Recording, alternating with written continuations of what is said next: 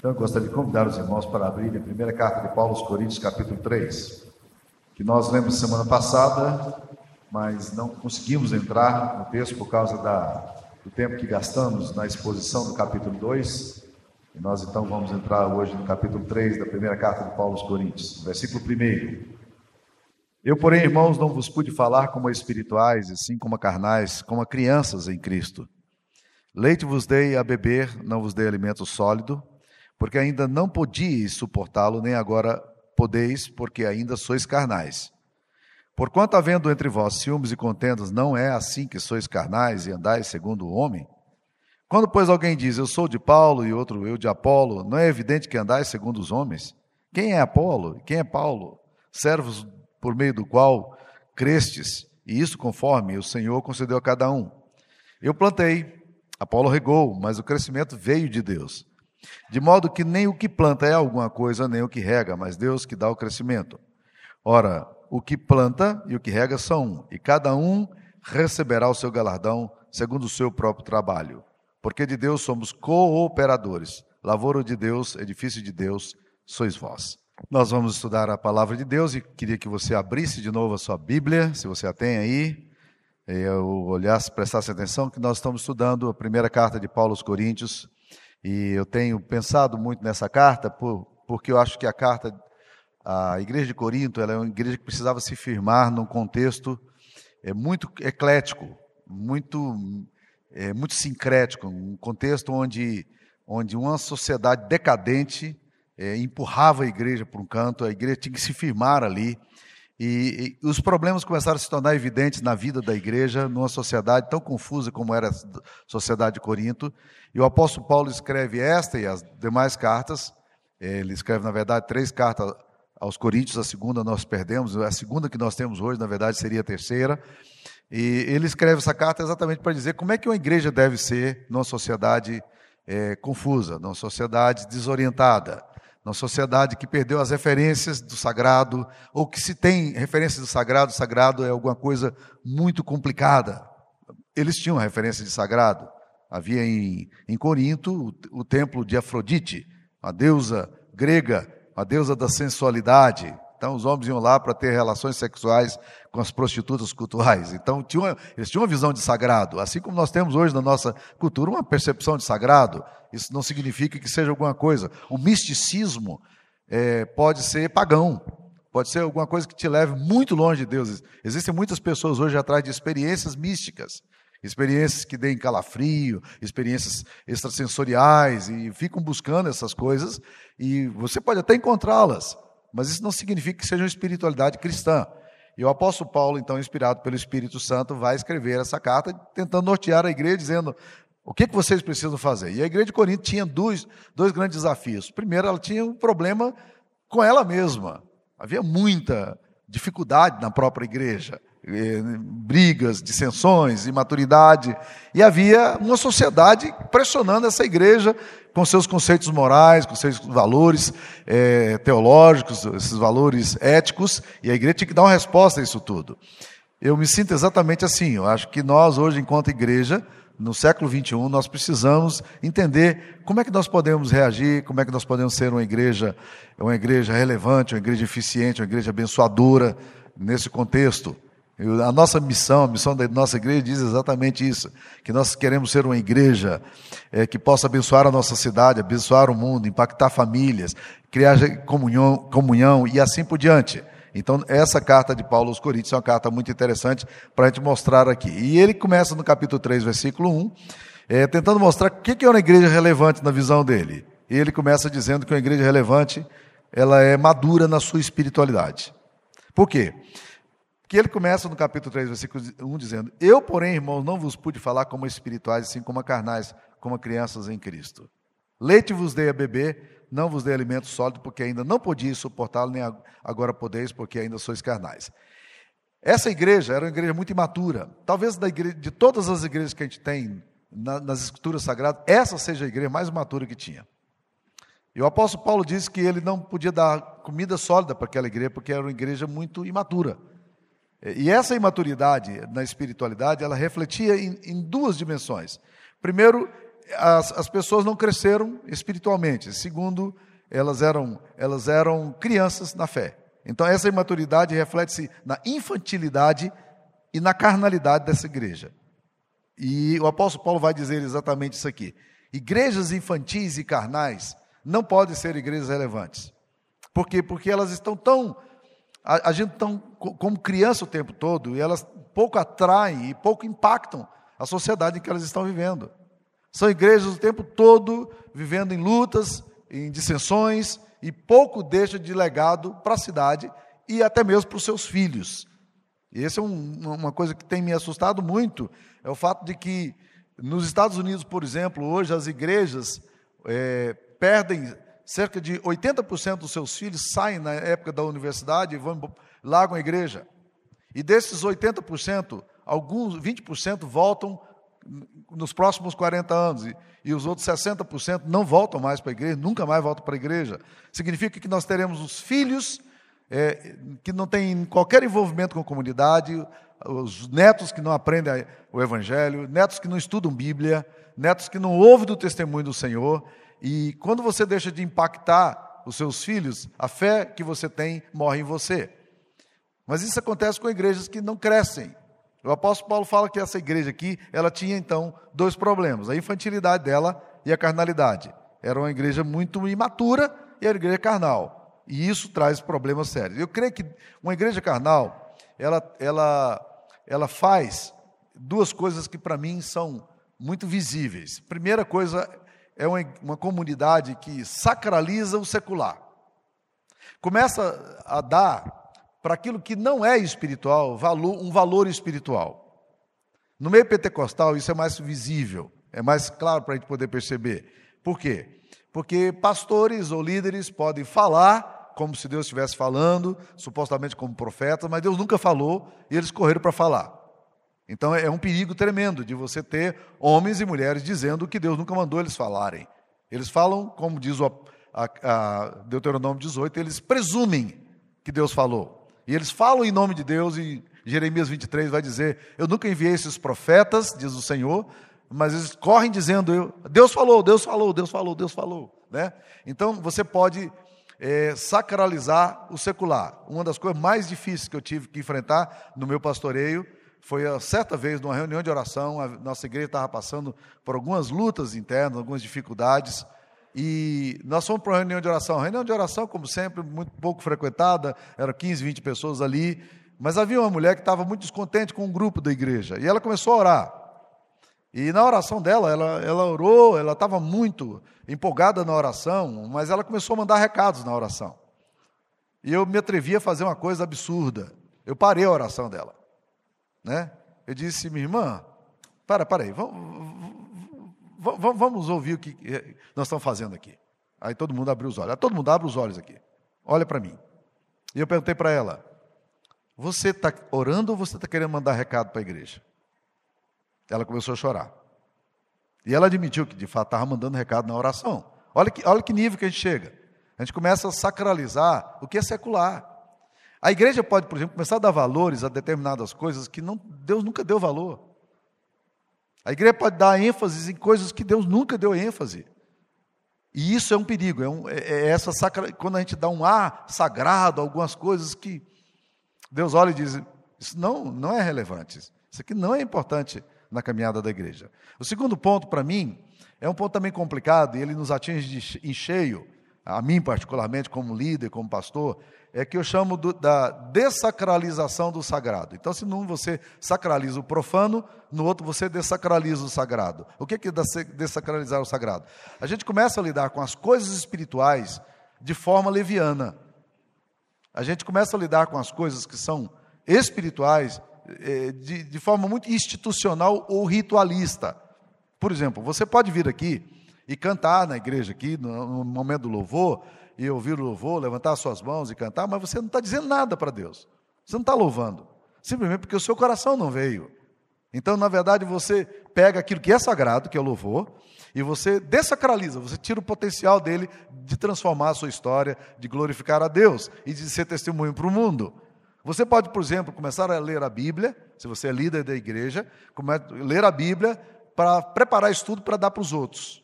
E é por isso que eu disse que me atinge particularmente, porque eu sou pastor, eu tenho que pregar para vocês. Então, é muito fácil eh, chegar aqui, depois de tantos anos de experiência, e começar a dizer para vocês algumas coisas que, que, na verdade, eu só li para poder pregar para vocês. Eu não, eu, não leio, eu não deixei que isso encharcasse o meu coração. Eu não deixei que isso transformasse a minha história. Eu não deixei que isso descesse para a minha vida. Eu desacralizei isso, a experiência da leitura da palavra. Eu posso desacralizar a oração. Eu faço oração apenas para cumprir, cumprir tabela, apenas porque eu preciso orar. Mas o meu coração não vem nesse negócio. Então eu esvazio aquilo que é espiritual e isso é um sinal de carnalidade.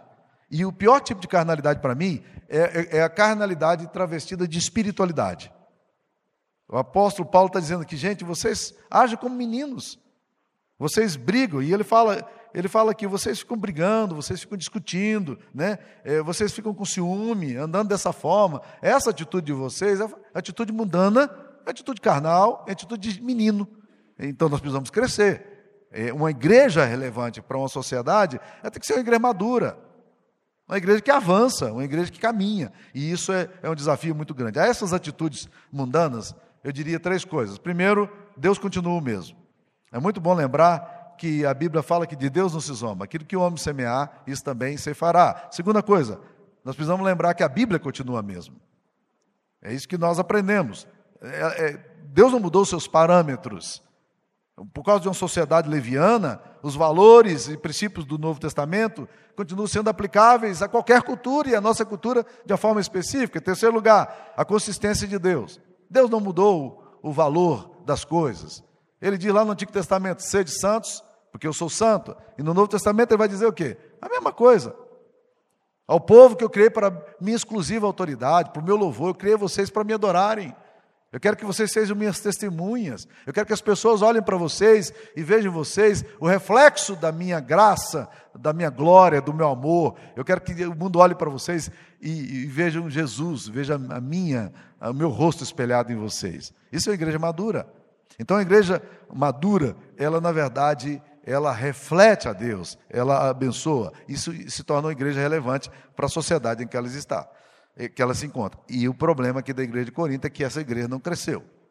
Ah, um outra, outro aspecto que eu acho interessante aqui nesse texto é que o apóstolo Paulo vai tentar mostrar que uma igreja relevante para uma sociedade confusa e desorientada é uma igreja que, que exerce seus dons sem competitividade e disputa. Eu acho fantástico isso aqui. Porque no versículo 3 ele fala: Porquanto havendo entre vós ciúmes e contendas, não é assim que sois carnais e andais segundo os, os homens? A igreja de Corinto teve dois grandes líderes. Na verdade, teve quatro líderes, mas dois se realçaram de uma forma mais particular, talvez porque também tenham gasto mais tempo na igreja. Uma dela, um, um desses líderes foi Apolo, e o outro líder foi o próprio Paulo. Então a igreja se dividia. Alguns achavam Paulo magnífico, outros gostavam de Apolo, né? a igreja ficou dividida. E Paulo está dizendo, gente, uma igreja relevante, ela vai exercer os seus dons sem competitividade e disputa. Por quê? Porque, na verdade, ela aprende que no reino de Deus, Deus chama pessoas diferentes, com dons diferentes, para servir de forma diferente. Então, toda a igreja de Cristo, ela precisa entender isso. Deus está dispensando os dons no meio da igreja. É, nessa semana nós estávamos estudando no, no, no, grupo de líderes potenciais, estávamos estudando os dons espirituais. E foi muito bom perguntar a cada um daqueles homens que estavam ali estudando a Bíblia com a gente, né? Qual é o seu dom espiritual? Alguns tiveram dificuldade de definir, outros foram mais específicos. Mas Deus quer usar todos os dons que Ele tem dado à igreja para a glória dele.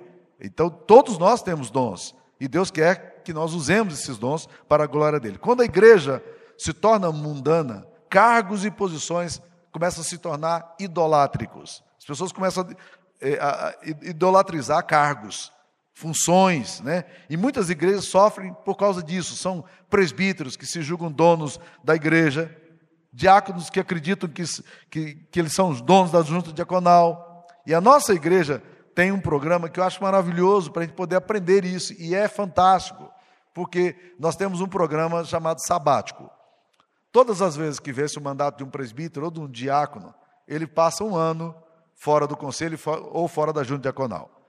O que que isso gera? Duas coisas. Primeiro, todos os presbíteros e diáconos aprendem, na prática, que a igreja vai andar sem eles. Porque a igreja é de Jesus.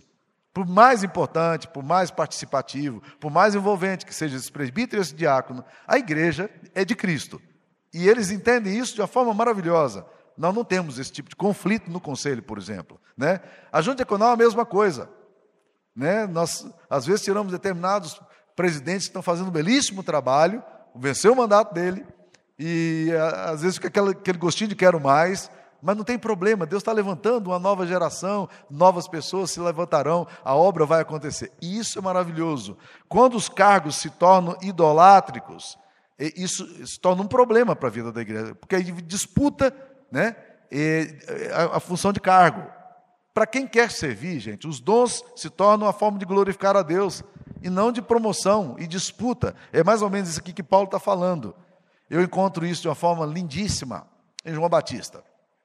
A Bíblia diz que João Batista estava fazendo um ministério, ele começou antes de Jesus, e ele foi para o Rio Jordão, e multidões vinham para encontrar com João Batista. Ora, se você já foi a Israel, você sabe que, que de Jerusalém para o Rio Jordão é uma caminhada boa. Né? É caminhada a pé é uma caminhada boa. Você tem que caminhar uns 30, 40 quilômetros para encontrar o ponto mais perto de Jerusalém. Multidões vinham de Jerusalém a pé para se encontrar com João Batista. E João Batista pregava arrependimento, as pessoas é, se arrependiam dos seus pecados e pediam a João Batista para serem batizados no Rio Jordão. E ele ia batizando, batizando, batizando as pessoas. Até que um dia Jesus Cristo apareceu. E quando Jesus Cristo apareceu, ele falou: Você vem a mim para ser batizado? Né? Eu que deveria ir a ti. E ele diz: Não, eu estou aqui para que se cumpra toda a profecia, para que se cumpra toda a lei. Então eu estou aqui para isso, eu preciso passar pelo batismo. E no momento do batismo, a gente sabe o que aconteceu, há uma manifestação, Deus vem e se manifesta na sua voz e fala: Esse é o meu filho amado em quem tenho prazer. E um, João Batista viu o sinal da pomba. E aí, meus queridos, daí para diante, Jesus começa o ministério dele, logo depois do batismo. E começou a acontecer uma coisa interessante, porque muitos dos discípulos de João Batista começaram a seguir Jesus. Porque João Batista disse: Esse é aquele que eu tenho, tenho falado sobre ele. Eu não sou digno de desatar as correias das sandálias dele. Né? Eu batizo vocês com água, mas ele vai batizar vocês com o Espírito Santo e com fogo. Não dá nem para comparar. Então, esse é o Messias. Esse é o Cordeiro de Deus. Ei-lo, ele chegou, ele está aqui. E os discípulos de João Batista, vendo isso, começaram a fazer o quê? Começaram a seguir Jesus. Aí, logo depois, chegou um grupinho falando para João Batista: João, as pessoas estão deixando você, estão seguindo a Jesus. E eu acho tão fantástica a resposta de João. Ele fala assim: quem tem a noiva é o noivo. Olha que frase interessante. Quem tem a noiva é o noivo. O amigo do noivo fica feliz em ver a festa acontecendo. Está tudo certo. Eu vim para ser o precursor dele. Está tudo indo bem, eu, eu não tenho que competir com nada, eu não quero nada, está tudo certo. Olha que atitude linda, né? Qualquer um de nós talvez pudesse ficar, ah, né? Estão perdendo poder, influência. João Batista está nem aí para esse negócio. A glória é de Jesus. Ele é amigo do noivo. Quem tem a noiva é o noivo. O noivo é que tem que cuidar da igreja. O noivo é que vai construir a igreja. É Jesus o noivo da igreja. E ponto final. E essa atitude é atitude maravilhosa quando ele entende isso aí. O apóstolo Paulo está falando exatamente a mesma coisa. Afinal de contas, quem é Apolo, diz ele? Quem é Paulo? Apenas servos por meio dos quais vocês vieram a crer, conforme o ministério que o Senhor atribuiu a cada um. Eu plantei, Apolo regou, mas Deus é quem faz crescer. De modo que nem o que planta, nem o que rega é alguma coisa, mas unicamente Deus que efetua o crescimento. O que planta e o que rega tem um só propósito, e cada um será recompensado de acordo com o seu próprio trabalho, pois nós somos, e aí eu acho fantástico, nós somos cooperadores com Deus. Nós somos lavoura de Deus e somos edifício de Deus. Nós cooperamos. Olha que, que termo bom, né? Eu opero com Cristo. Já é um grande privilégio para nós. Nós cooperamos com Ele. A obra é dele e nós cooperamos com ele. Nós somos lavoura de Deus, nós somos edifício de Deus e nós não precisamos mais nada. Não dá para fazer nada sem Jesus. Nós semeamos, um faz uma coisa, outro faz outra, mas o crescimento é de Deus, a glória é de Cristo. Então, igrejas, é, quando, quando igrejas são, se tornam relevantes, é quando elas deixam de exercer eh, seus dons é, num clima de competitividade e disputa. Nós não precisamos disso. Há trabalho para todo mundo que quer servir a obra do Senhor. Você quer servir? Eu te dou uma lista. Quer ir para a área social? Quer ir para a ação missionária da igreja? Gente, tem trabalho para todo mundo nessa igreja. Nós estamos precisando. Nós estamos precisando de cooperadores em todas as áreas da igreja. Louvado seja o nome do Senhor. Muita gente tem se manifestado. Nós só no departamento infantil da nossa igreja nós temos mais de 70 cooperadores. Só no departamento infantil. Eu não vou falar nem do day camp aqui, porque o day camp também deve ter mais ou menos aí 30, 40 pessoas trabalhando, e você também pode engrossar essa fileira. Nós precisamos de gente para trabalhar no albergue, nós precisamos de gente para ajudar nas escolas, nos acampamentos. Você quer ser cooperador? Então sirva, vem com seus dons, há muita coisa para fazer. A terceira coisa que esse texto aqui vai mostrar é que uma igreja relevante, ela não remove o fundamento. Olha no capítulo 3, versículo 10. Segundo a graça de Deus que me foi concedida, lancei o fundamento como prudente construtor e outro edifica sobre ele. Porém, cada um veja como edifica. Versículo 11. Porque ninguém pode lançar outro fundamento além do que foi posto, o qual é Jesus Cristo. Gente, uma igreja para ser relevante, ela não pode remover o fundamento dela. A fundação é a coisa mais importante no prédio. Se nós vamos construir uma obra, nós temos que fazer a fundação muito bem feita. Alguns anos atrás, nós começamos a construir esse prédio aqui. E aí, cavando buraco para construir o prédio, e vai e concreto, vai jogando. E eu, depois que, que nós conseguimos pegar todas as economias da igreja, campanha da igreja, juntar dinheiro para fazer o concreto que nós precisávamos para colocar ali naquele prédio, eu, todo orgulhoso, chamei a minha esposa. Eu falei, Sara, vamos lá ver é, o negócio lá, o, a, a, estrutura, a fundação. Tinha fundação, tem fundação ali de cerca de 18 metros de profundidade. Eu chamo a Sara, toda empolgada. Teve um lugar que eu sugeri ao Floriano, que era o tesoureiro na época. Falei, Floriano, vamos colocar o seu Fusquinha velho aqui, porque aí a gente não precisa jogar concreto. Floriano não quis de jeito nenhum. Né? E aí eu trago a Sara, estava todo empolgado com o fato de que nós tínhamos conseguido fazer a fundação do prédio. Ela chegou, olhou, e como excelente observadora, ela disse: Nós gastamos 160 mil para fazer isso aí. Naquela época nós tínhamos gasto 160 mil. 160 mil para jogar no buraco assim, né? Exatamente. Nós tínhamos gasto 160 mil. Toda a economia da igreja que nós tínhamos, nós tínhamos colocado num lugar. Por causa de quê? Porque nós precisávamos funda fundação bem feita. Qual é o fundamento da igreja? Uma igreja relevante, gente, não tem, não pode substituir. E, e, é curioso porque é muito fácil, historicamente, perder o centro da mensagem. Já tenho falado sobre isso, como, como a gente pode perder o centro da mensagem. A carta de Paulo aos Gálatas talvez tenha sido um dos primeiros textos, se não o primeiro texto neotestamentário a ser escrito. Embora não esteja em ordem cronológica aqui, né, a, a carta de Paulo aos, aos Gálatas é o, talvez o primeiro texto que tenha sido produzido pelos apóstolos. E Paulo começa escrevendo, isso aconteceu nos anos 60, no final dos 58, 60. Paulo começa dizendo para a igreja o seguinte: Eu estou admirado que vocês tenham deixado tão rapidamente o evangelho para o qual vocês foram chamados e vocês tenham crido em outro evangelho. Ele diz: O qual não é outro. Não, é, não há outro evangelho, porque não há outro fundamento, não há outra mensagem. Mas presta atenção, nós estamos falando de 30 anos, porque se imaginarmos que Jesus morreu no ano 30, um pouquinho antes, historicamente falando, nós estamos falando, meus queridos irmãos, que, que 30 anos depois, a igreja da Galácia tinha perdido a referência dela. E Paulo está dizendo: Eu estou admirado que vocês mudaram tudo. Vocês foram para outro lado. Vocês perderam completamente a referência que foi dada para vocês. Quem induziu vocês a irem por esse caminho? Para onde vocês estão caminhando? 30 anos depois.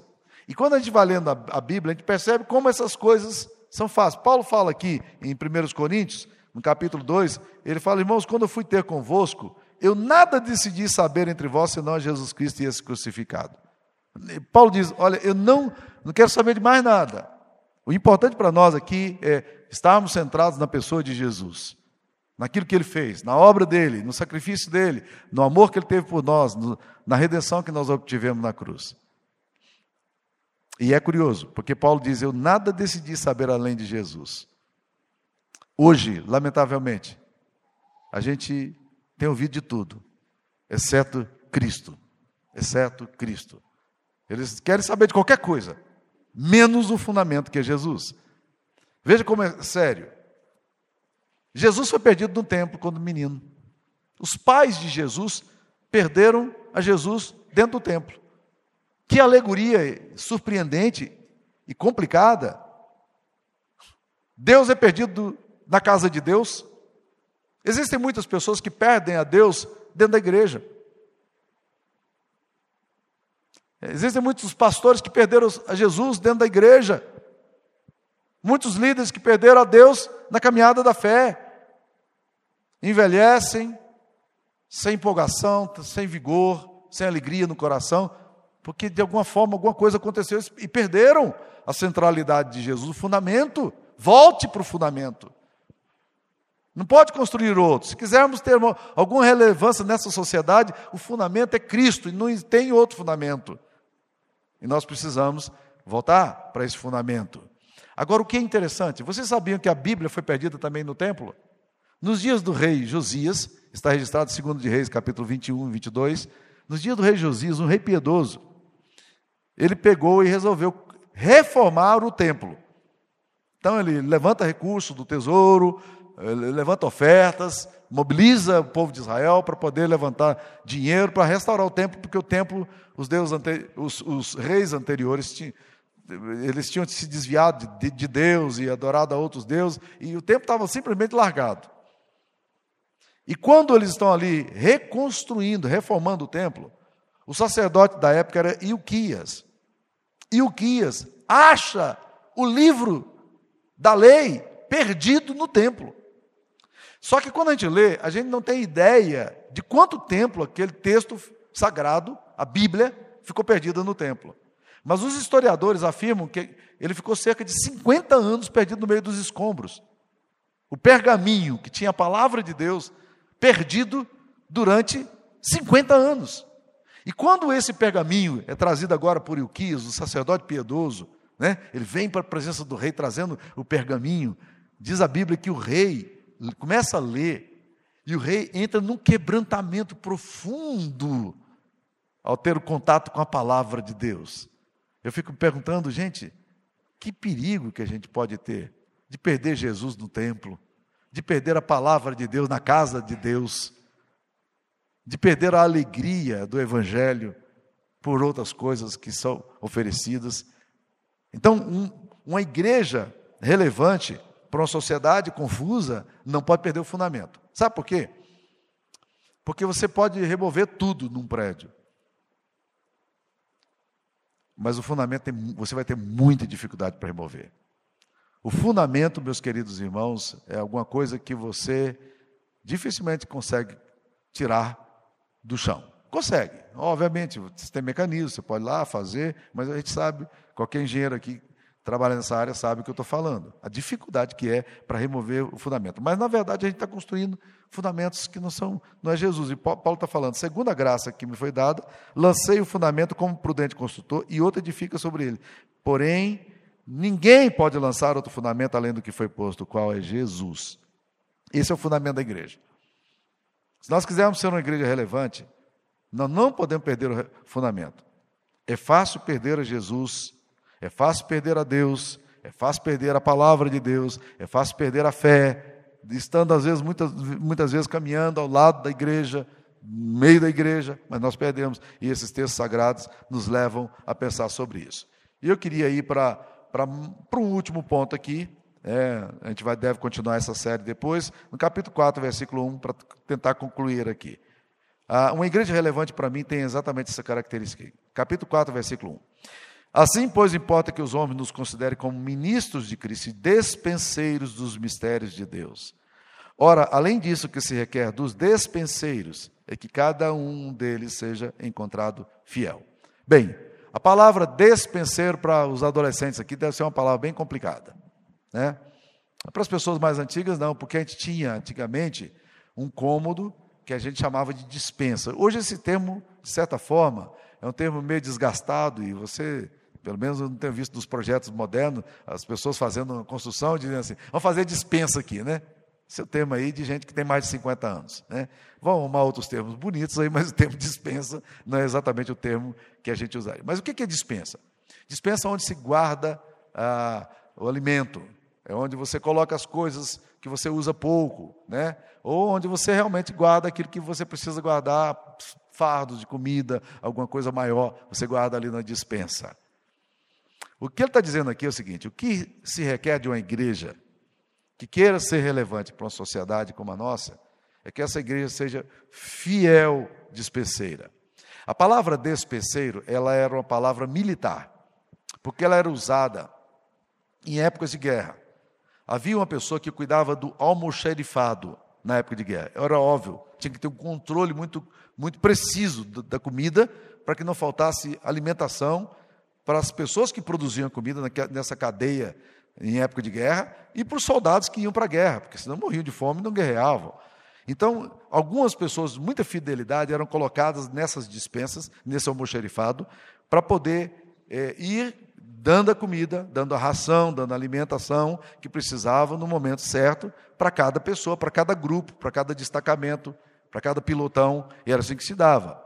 Então era fundamental que esse dispenseiro, essa pessoa que guardava o almoxerifado, ela, ela fosse muito justa, que ela fosse fiel, porque senão você poderia dar uma quantidade maior para pessoas, para um determinado destacamento, e uma quantidade não necessária é, para um outro destacamento. Era fundamental que fosse alguém fiel, equilibrado, que administrasse bem aquilo que caía na mão dele para administrar. O que a Bíblia está falando é exatamente a mesma coisa para nós. Deus nos colocou como dispenseiros dos mistérios de Deus. Ele nos comunicou o Evangelho. Ele nos deu o Evangelho. E Ele deseja que cada um de nós seja fiel em comunicar àqueles que não conhecem os mistérios de Deus, comunicar a graça que há em Cristo Jesus. Nós precisamos fazer isso. E nós precisamos ser muito intencionais nisso aí. Por quê? Porque pessoas podem morrer sem ouvir a graça de Deus, porque nós não falamos para elas. Nós não advertimos essas pessoas. Nós não falamos do que Cristo fez. Pessoas que estão perdidas e sem direção precisam, mas nós precisamos, é, nós somos responsáveis por isso. Deus nos colocou assim. Há um relato do Antigo Testamento que, que exemplifica bem o que eu estou falando. Era uma época de muito, muita fome em Israel. Eles, Jerusalém estava cercada. E a situação era uma situação extremamente aflitiva. As pessoas estavam matando os animais de estimação para se alimentarem. Do lado de fora estava o exército inimigo. E as coisas estavam muito difíceis. O profeta faz uma profecia dizendo que Deus haveria de trazer solução. E o capitão ironizou, dizendo: Ainda que Deus abrisse as comportas dos céus, isso não aconteceria. Não há como resolver o problema da fome aqui. Ele diz: Não, você vai ver amanhã, Deus vai fazer isso, e você não vai desfrutar disso por causa da sua falta de fé. E no outro dia, de fato, aconteceu um fato, um evento absolutamente inusitado. Os inimigos ouviram um tropel de guerra muito grande, grandes alaridos, que vinham do ar. Eles não sabiam de onde vinham. E eles, desesperados, acordaram de madrugada, ao redor ali de Jerusalém, e eles começaram a lutar entre eles. Eles começaram a se matar. Eles começaram a enfiar a espada um no outro. E quando amanheceu o dia, havia uma quantidade muito grande de pessoas mortas. 180 mil guerreiros, era um exército poderoso, morreu ali naquele dia. E a Bíblia nos diz que que eles saíram e na correria pegando os cavalos, as pressas, de madrugada, no meio do escuro, eles saíram correndo e foram deixando coisas para trás para eles correrem o mais livre que podiam. Em Jerusalém, havia quatro leprosos. E esses leprosos disseram o seguinte: Olha, nós vamos lá no arraial, porque nós se nós ficarmos aqui em Jerusalém, nós vamos morrer de fome, ninguém mais tem comida para nos dar. Ele disse: Nós vamos lá, eles vão matar a gente. Disse, Mas se nós ficarmos aqui, nós morrer também. Então o que nós fazer? Vamos lá, ué. E foram, os quatro destemidos, sabiam que não tinha muita opção também, né? foram para lá. Quando chegaram lá, eles viram tudo caído no chão. Aquela, aquele monte de soldado morto, e comida para todo lado, roupa para todo lado, despojos de guerra para todo lado, espadas e lanças. E eles ficaram sobressaltados, meio assustados, olhando para um lado, para o outro, não entendendo muito bem o que estava acontecendo. E eles começaram a pegar os pães que ficaram no chão, morrendo de fome, começaram a comer o que tinham, né? E aí até que um parou e falou assim: Ei, hoje é dia de grandes novas. E nós estamos aqui comendo, enquanto o povo de Jerusalém está morrendo de fome. Não é justo. Nós precisamos lá agora falar para Jerusalém para vir para cá. E aí eles vão para Jerusalém para anunciar para Jerusalém o que tinha acontecido. O rei falou: é estratégia do inimigo. Na hora que nós voltarmos para lá, ele sabe que nós estamos esfaimados. Quando nós chegarmos lá, eles vão nos pegar de surpresa, nossa casa, nossa casa vai estar aberta e todo mundo vai morrer à espada. Mas destacou algumas pessoas, alguns guerreiros valorosos lá para poder ir olhar para ver o que está acontecendo. E de fato eles chegaram lá e disseram: não tem inimigo lá, só tem muita comida. É muito trigo, muita comida, muita cevada. Nós podemos pegar à vontade, né? E trouxeram aquele negócio e Jerusalém inteirinho vai para lá, né? Essa é uma alegoria interessante do que pode acontecer com a gente. Nós temos os mistérios de Deus. Deus nos comunicou as verdades do Evangelho, a graça do Evangelho, o que Cristo fez por nós. E nós somos dispenseiros. Então, o que se espera dos dispenseiros? É que seja encontrado fiel. Uma igreja relevante nessa sociedade é uma igreja que se entende como agente de Deus na história e quer servir como agente de Deus na história porque um dia recebeu uma dádiva maravilhosa de Deus e não pode ficar com ela sozinha. Então nós somos os homens e mulheres que estamos guardando as dispensas. Eu cresci na roça e a gente usava uma expressão lá dizendo que que muitas pessoas são como cachorro, né? É, no paiol. Era uma figura que a gente usava, né? É, cachorro no paiol. Porque o cachorro no paiol ele não comia o milho, mas não deixava o boi chegar para comer também, né? Então, às vezes, a gente, em relação a Deus, as coisas de Deus, a gente guarda no coração todas as bênçãos que nós recebemos. Mas não foi para isso que Deus nos deu as bênçãos. Não foi só para isso.